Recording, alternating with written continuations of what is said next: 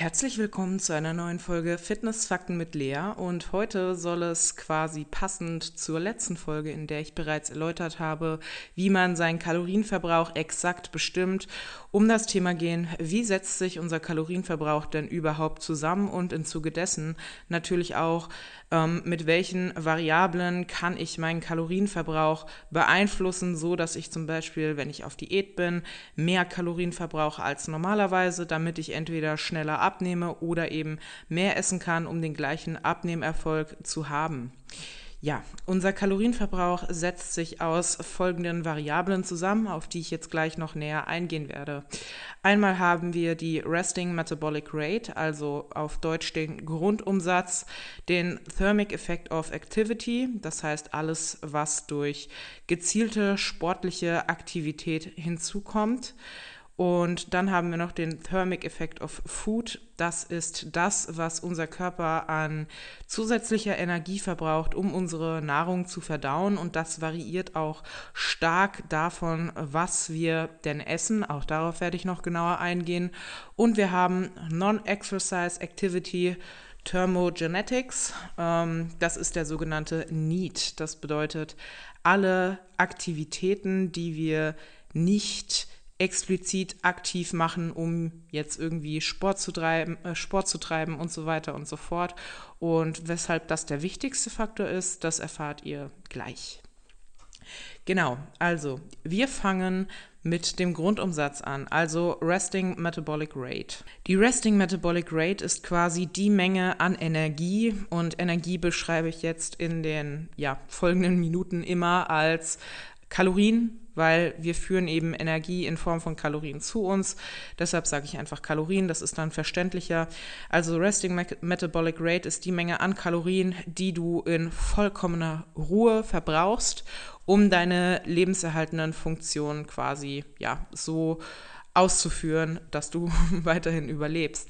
Also Personen, die im Koma liegen, die sich den ganzen Tag überhaupt nicht bewegen, wo der Körper quasi wirklich nur diese absoluten Grundfunktionen ähm, vollbringt, das sind dann Personen, die ausschließlich, also bei denen sich der Kalorienverbrauch ausschließlich aus der Resting Metabolic Rate zusammensetzt. Und ähm, diese Resting Metabolic Rate, die ist bei über 90 Prozent der Bevölkerung mit gleicher Körperzusammensetzung in einem Bereich von circa 0 bis 200 Kalorien gleich. Was bedeutet das jetzt?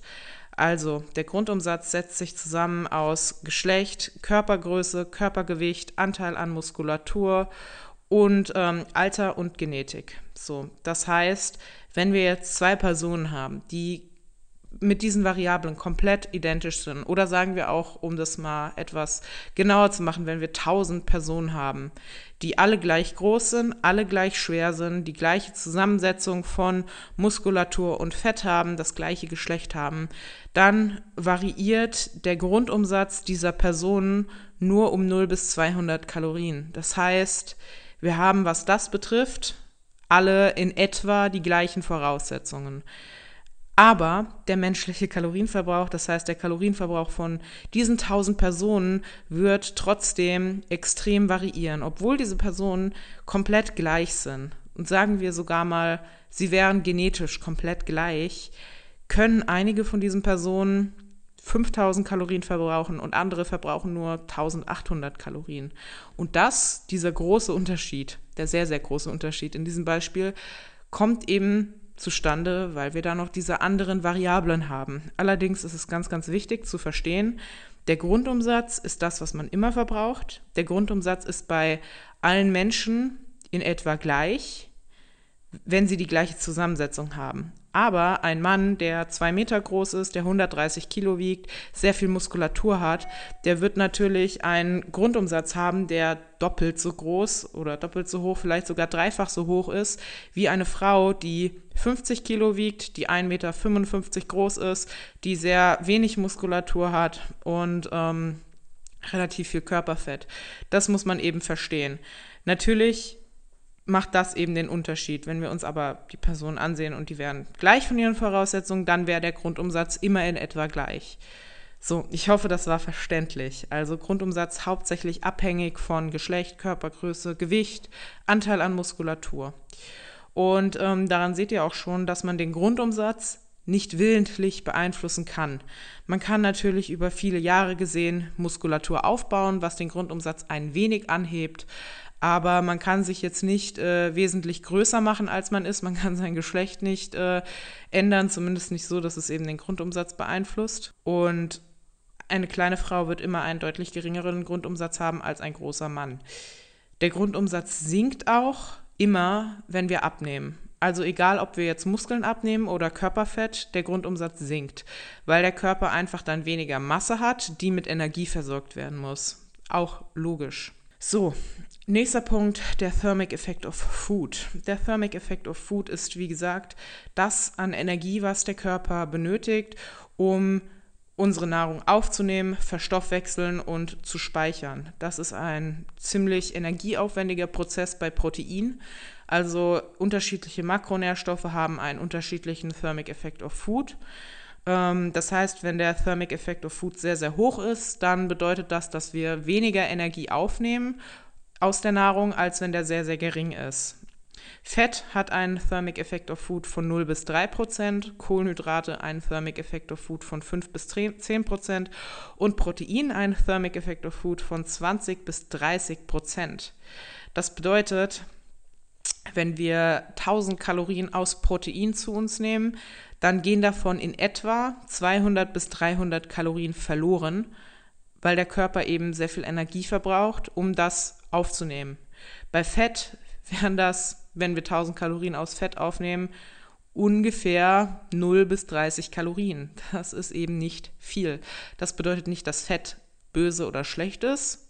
Das bedeutet einfach nur, dass man zum Beispiel ab einem gewissen Punkt in der Diät auch sagen kann, okay, ähm, ich baue jetzt einfach noch mehr Protein ein, weil ich dann weniger Energie aufnehme, als in meinem Tracker steht. Wichtig hier ist auch zu sagen, der Thermic Effect of Food ist nicht in Trackern mit einkalkuliert. Das heißt, wenn ihr jetzt eure Kalorien trackt, ähm, dann ist die Zahl, die da am Ende steht, ohne Thermic Effect of Food. Und ihr solltet auch nicht anfangen, das rauszurechnen, weil ihr diese Variable eben niemals so genau kontrollieren könnt und weil das dann am Ende einfach euer ja, Diätergebnis negativ beeinflussen könnte. Deshalb einfach quasi mental damit rechnen, okay, wenn ich sehr, sehr viel Protein esse, dann habe ich am Ende des Tages immer ein bisschen weniger Kalorien aufgenommen, als eigentlich in meiner App steht. Aber da man sowieso nie genau tracken kann, wie viele Kalorien man jetzt isst, weil die Kalorien eben immer variieren und wir das nie erfassen können, ähm, sollte man das eben nicht mit rausrechnen. Nächster Punkt ist der äh, Thermic Effect of Activity, das heißt bewusste Bewegung, die wir machen, also Sport, Cardio, alles, Cardio ist Sport, also alles, was äh, eben aktive sportliche Betätigung ist. Wichtig hier ist zu sagen, dass äh, viele Leute das, was man durch Sport an Kalorienverbrauch deutlich überschätzen, sowohl bei Cardio als auch bei Krafttraining. Also wenn wir jetzt ähm, eine Stunde sehr intensives Krafttraining machen, ist das natürlich auch abhängig vom Körpergewicht und der Muskelzusammensetzung, also der, der Zusammensetzung zwischen Muskulatur und Fett. Ein Mann, der 130 Kilo wiegt und sehr viele Muskeln hat, der wird zum einen deutlich mehr Gewicht im Training bewegen und das wird eben auch mehr Energie verbrauchen als jetzt eine Frau, die 50 Kilo wiegt. Und ähm, der hat natürlich auch deutlich mehr Muskulatur, die mehr arbeitet, was auch mehr Energie verbraucht.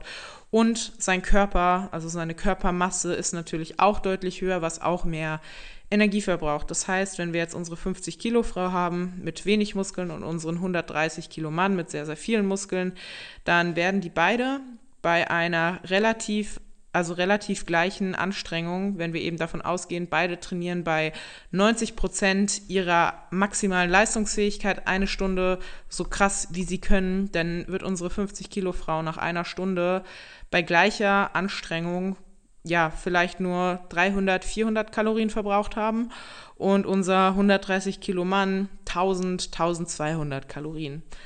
Und ja, das ist nicht fair, aber so ist es nun mal, leider. Das heißt, ja, kleine, leichte Menschen werden immer deutlich weniger Kalorien bei der gleichen Anstrengung verbrauchen als sehr große, sehr schwere Menschen. So, jetzt kommen wir zu dem wichtigsten Faktor, der Need. Non-Exercise Activity Thermogenetics.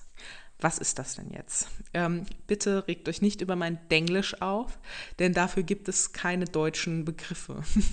also NEAT sind alle Bewegungen, die man in seinem Alltag macht und die nicht bewusster Natur sind. Das heißt, wir haben solche Sachen wie wir gehen zu Fuß einkaufen, wir nehmen die Treppe statt dem Aufzug und jetzt werdet ihr sagen, ja, aber das mache ich doch bewusst, weil du dich damit beschäftigst. Ja, aber die meisten Menschen beschäftigen sich eben nicht damit. Es gibt einfach Menschen, die von Natur aus einen aktiveren Lebensstil haben als andere. Und ähm, wenn wir uns dann den Need ansehen, das heißt, wie gesagt, solche Sachen wie Spazieren gehen mit dem Hund zum Beispiel, Leute, die einen Hund haben und mit dem Spazieren gehen, haben immer deutlich mehr Need, also Alltagsbewegung, als solche, die eben nur im Büro sitzen. Und ähm, wenn wir uns unterschiedliche Berufsfelder an, ansehen, also zum Beispiel eine ja, Frau, die im Geschäft arbeitet und dort von A nach B immer läuft, ähm, die wird deutlich mehr Kalorien durch ihren Need verbrauchen als jemand, der jetzt den ganzen Tag im Büro sitzt. Und jemand, der immer die Treppen nimmt, immer ein bisschen weiter weg vom Geschäft parkt, zu Fuß irgendwo hingeht und so weiter und so fort, wird eben auch deutlich mehr Need akkumulieren als jemand, der jetzt eine absolut faule Sau ist und selbst die 50 Meter zu seinem Kumpel mit dem Auto fährt. Und ähm, beim Need muss man eben sagen, das ist mit dem Grundumsatz der Faktor, der am allermeisten Kalorien verbraucht. Also jemand, der einen sehr, sehr geringen Need hat, der wird prozentual quasi vom Need einen sehr, sehr geringen Prozentanteil haben des Gesamtverbrauchs und jemand, der sich unglaublich viel bewegt, bei dem wird der Need einen größeren prozentualen Anteil ausmachen des gesamten Verbrauchs. Und der Need ist einfach der Faktor, den man am aller, allerbesten zur Erhöhung des Kalorienverbrauchs verwenden kann. Und es ist auch sehr interessant, ähm, Studien haben in, eben untersucht, wie sich Menschen hinsichtlich Overfeeding und Need unterscheiden. Das heißt, man hat eben Versuchspersonen genommen und hat denen einen Kalorienüberschuss von 1000 Kalorien zu essen gegeben und hat dann geguckt, wie verhalten die sich bei diesem Überschuss. Und da gab es eben Personen, die haben sich unbewusst durch den Kalorienüberschuss deutlich mehr bewegt, um quasi diesen Überschuss, der Körper hat dann von alleine versucht, wieder diesen Kalorienüberschuss abzubauen, in Anführungszeichen, dadurch, dass sich eine Person halt bewegt hat, viel, viel mehr bewegt hat als sonst. Und ähm, einige von diesen Personen haben eben von diesen 1000 Kalorien Überschuss durch unbewusst Zappeln, herum Fummeln mit den Fingern, mit dem Beinwippen und so fort 700 Kalorien mehr verbraucht als sonst und andere haben sich sogar noch weniger bewegt. Das heißt, wir reagieren eben sehr, sehr unterschiedlich auf zu viele Kalorien.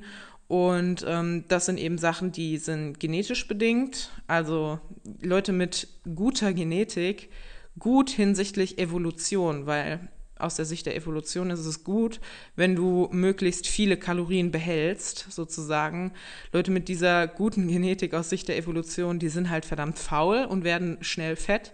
Und Leute, die dann eben sehr, sehr viel zappeln, die sind aus genetischer Sicht, äh, aus Evolutionssicht eher mit schlechter Genetik gesegnet. Allerdings aus Sicht unseres heutigen Lebensstils ist es genau umgekehrt. Was kannst du jetzt daraus mitnehmen? Ähm, der größte Faktor ist eben, dass du dich in deinem Alltag viel bewegst. Studien haben eben auch untersucht, dass ähm, der Need bei Personen teilweise mehrere tausend Kalorien Unterschied im Verbrauch ausmachen kann. Das heißt, zwei vollkommen identische Personen, nehmen wir jetzt wieder mal her, fiktiv, also zum Beispiel zwei Zwillinge, die sind auch genau groß, äh, gleich groß, gleich schwer, gleiche Genetik. Ähm, der eine Zwilling bekommt jetzt einen sehr, sehr aktiven Lebensstil, der andere Zwilling bekommt einen sehr, sehr, sehr faulen Lebensstil. Und dann wird unser aktiver Zwilling am Ende des Tages vielleicht 4000 Kalorien verbrauchen und unser inaktiver Zwilling nur 1800 Kalorien. Das heißt, unser aktiver Zwilling verbraucht allein durch seinen aktiven Lebensstil und so weiter ähm, fast doppelt so viele Kalorien wie unser sehr, sehr fauler Zwilling, der den ganzen Tag nur rumsitzt. Und ähm, das ist eben auch, was man hier mitnehmen sollte. Der Need ist die Variable, die am meisten ausmachen kann und die man am besten beeinflussen kann, weil du kannst nicht einfach immer, immer mehr Sport machen. Das funktioniert nicht und es wird auch so nicht klappen, weil man einfach diese sehr hohe Intensität nicht so lange halten kann, dass es wesentlich viel im Kalorienverbrauch ausmachen würde. Ja, Ähm, ich hoffe, das war verständlich und hilfreich. Das ist eigentlich so eine super, super grundlegende Folge, die das, das den Grundstein legt für alles, was man irgendwie ähm, hinsichtlich Diätsteuerung oder Steuerung des Aufbaus und so erreichen will. Und natürlich auch der Grundstein für alle, die jetzt nicht irgendwie ultra krass tracken möchten und ultra die krassen sportlichen Ambitionen haben, aber einfach absolut grundlegendes Wissen hinsichtlich, wie funktioniert eigentlich mein Körper und ähm, was sollte ich denn über meinen Körper wissen, wenn ich eben verhindern möchte, dass ich dick werde. Weil mit diesem absolut grundlegenden Wissen kann einfach jeder sagen, okay, ich achte jetzt eben darauf, dass ich mich in meinem Alltag ein bisschen mehr bewege, ähm, tu dafür was Gutes für meine Gesundheit und ganz nebenbei verhindere ich halt eben auch noch, dass ich dick werde. Ja, genau, das dazu. Äh, lasst mir sehr, sehr, sehr gerne eine Bewertung auf iTunes da. Ich freue mich immer über 5-Sterne-Bewertungen und natürlich auch, wenn ihr was dazu schreibt und ähm, teilt den Podcast mit euren Freunden, mit eurer Familie, gerade so Mamis und Papis, ähm, die ein bisschen abnehmen, willig sind, ähm, wahrscheinlich sogar eher Mamis, die dann oft so Stoffwechseldiäten machen. Ähm, die könnt ihr mit diesem Wissen eben einfach vor solchen Fehlern behüten. Und ähm, Genau, die Studien, die ich eben erwähnt habe, verlinke ich euch natürlich in den Show Notes, also quasi in der Infobox, damit ihr euch das nochmal selbst ansehen könnt. Und wir hören uns in der nächsten Folge. Ciao, Kakao.